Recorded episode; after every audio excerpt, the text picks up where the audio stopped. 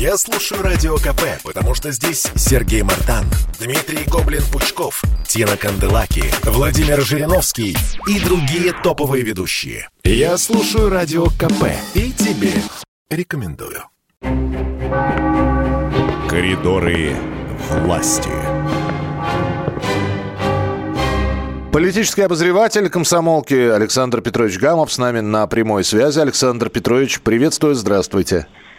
А, всем привет. Ну, сегодня было, э, конечно, очень грустное утро. И где-то до обеда шло прощание с Евгением Зиничевым э, в комплексе зданий на улице Ватутина. Я вот в 6, 6.30 утра туда приехал примерно. И там уже было очень много народа, причем не только спасателей, а просто простые граждане приходили. И у нас в газете было сообщение, что с 6.30 до 8.30 прощание, но оно затянулось, и президент приехал проститься с генералом-героем где-то примерно в 11 э, с чем-то. И Владимир Путин, он очень расстроен, это было видно. Э, он сначала к гробу подошел, цветы положил, потом поговорил с вдовой, с вдовой Татьяной Э, потом с сыном Денисом, он сотрудник одной из спецслужб российских. Ну, потом снова подошел. Э, ну и потом уехал на другие мероприятия. Э, были коллеги бывшие, я имею в виду Виктор Золотов, глава Росгвардии, Алексей Дюмин, который сейчас глава Тульской области, Дмитрий Миронов – они когда-то работали, я вот с ними со всеми ездил в поездки, сопровождал, э, в смысле, я освещал поездки, они сопровождали президента. И я просто напомню, что в 2005 году, 23 мая, накануне 80-летия комсомолки, э, э, Зиничев приезжал к нам в редакцию вместе с президентом России. И я как раз после прощания встретился там Э, с губернатором Красноярского края, где все это произошло, э, Александром Усом, и задал ему несколько вопросов, он был тоже взволнован очень. Но тем не менее со мной поговорил, он меня узнал. И давайте послушаем. Александр Ус в коридорах власти с Александром Гамовым о Евгении Зинчеве. Живом человеке, скажите. Вот какой он у вас Знаете, вот бывают такие особые люди, э, от которых уходит какое-то действительно глубокое личное обаяние и какая-то вот мощь.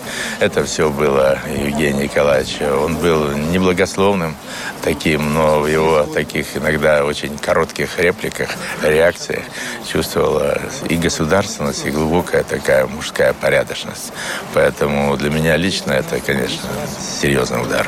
Скажите, а вы же до последних, собственно, минут с ним были, да? Не, не совсем. Я с ним провел действительно последние сутки, что называется, во время этих учений. И посещали объекты, вертолеты, общались. Затем вот вечером он порекомендовал мне улетать домой, учитывая, говорит, край большой сейчас, и работы много, сложная эта ситуация политическая. Мы с ним попрощались где-то в 19 э, часов, и наша красноярская команда улетела домой. Ну, а в обед на следующий день вот поступило это известие, в которое я до самого вечера не мог на чисто эмоциональном уровне просто поверить и принять его. Ваши слова какие? В смысле, вот его слова какие запомнились, когда он вас провожал? А, слова очень простые. Викторович, лети, работать надо.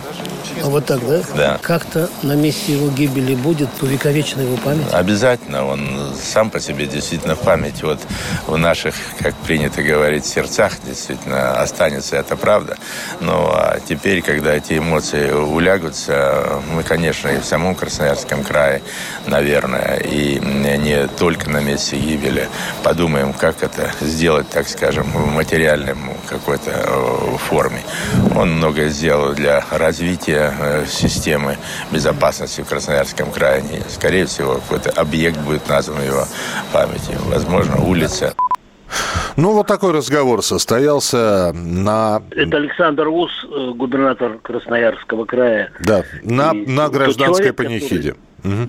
Да, на гражданской панихиде тот человек, который, в общем-то, в последние часы общался э, с Алексеем Зиничевым, он был тоже мой герой, я, конечно, сегодня тоже очень сильно расстроен. Но, тем не менее, похоронен будет э, он, примерно, э, генерал-герой, примерно в 16 часов э, на Северном кладбище в Санкт-Петербурге. Туда его повезли, туда поехали близкие.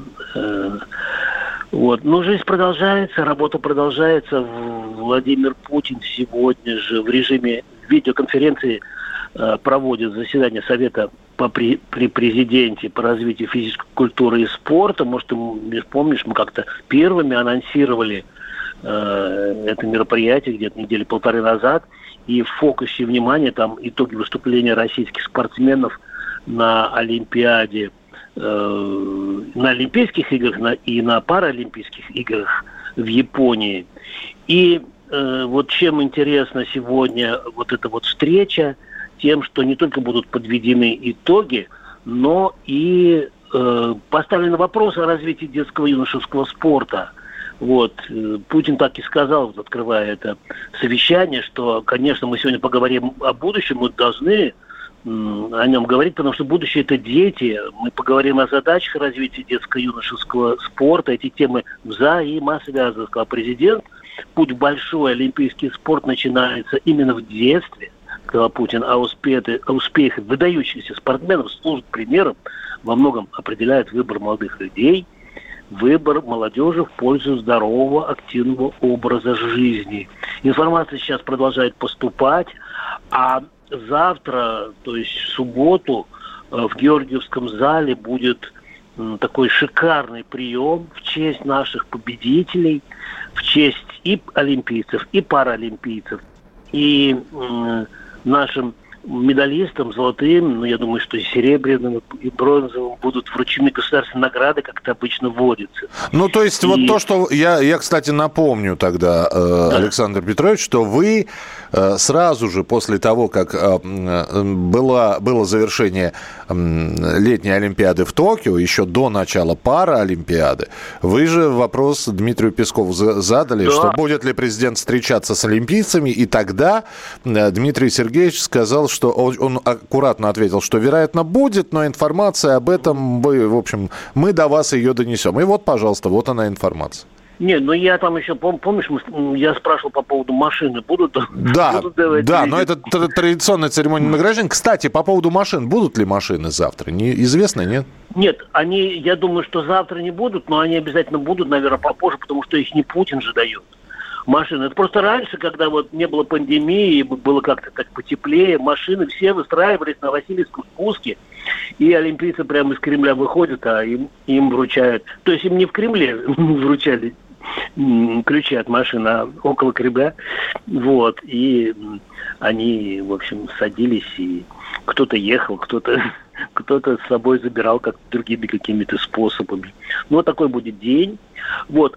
А, я сегодня на брифинге у Дмитрия Пескова э, спросил по поводу 30-летия присвоения, вернее, переименования Ленинграда в Санкт-Петербург. Угу. Вот, Миш, ты помнишь, что мы у различных общественных, партийных деятелей даже вот в эту предвыборную кампанию э, спрашивали, как они к этому относятся, к этому событию. И как-то вот у меня времени не хватало вот Дмитрия Сергеевича спросить, но мне почему-то показалось... Ну, в общем, давайте мы сначала послушаем Дмитрия Пескова в коридорах власти с Александром Гамовым, а потом э, я, может быть, свое мнение выскажу по этому же вопросу. Дмитрий Песков в коридорах власти. Дмитрий Сергеевич, на этой неделе исполнилось 30 лет, как э, переименовали Ленинград в Санкт-Петербург. Насколько известно, Анатолий Собчак был против этого переименования – потому что он боялся обидеть блокадников, и это дорого было. Но, тем не менее, Ленсовет тогда, в общем, пошел на это, и Собчак э, смирился.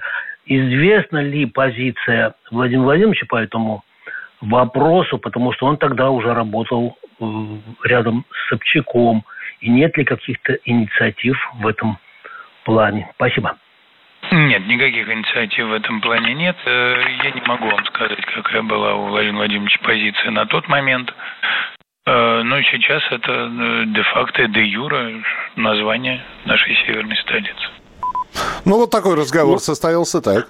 Ну, да, я просто еще хотел сказать, я могу предположить, какая была позиция тогда, коль Собчак был против, а Путин работал вместе с Собчаком, наверняка он разделял это мнение, но дело даже не в этом – а дело в том, что э, Мария Ивановна, мама Владимира Путина, она блокадница была, она всю блокаду э, прожила в Ленинграде, она пережила эту блокаду, она ребенка потеряла.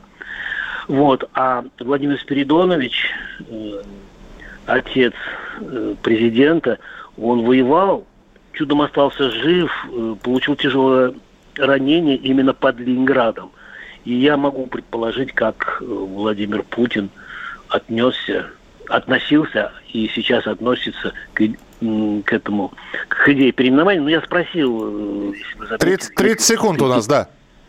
Да, нет, нет ли каких-то идей, что нет. И еще один анонс.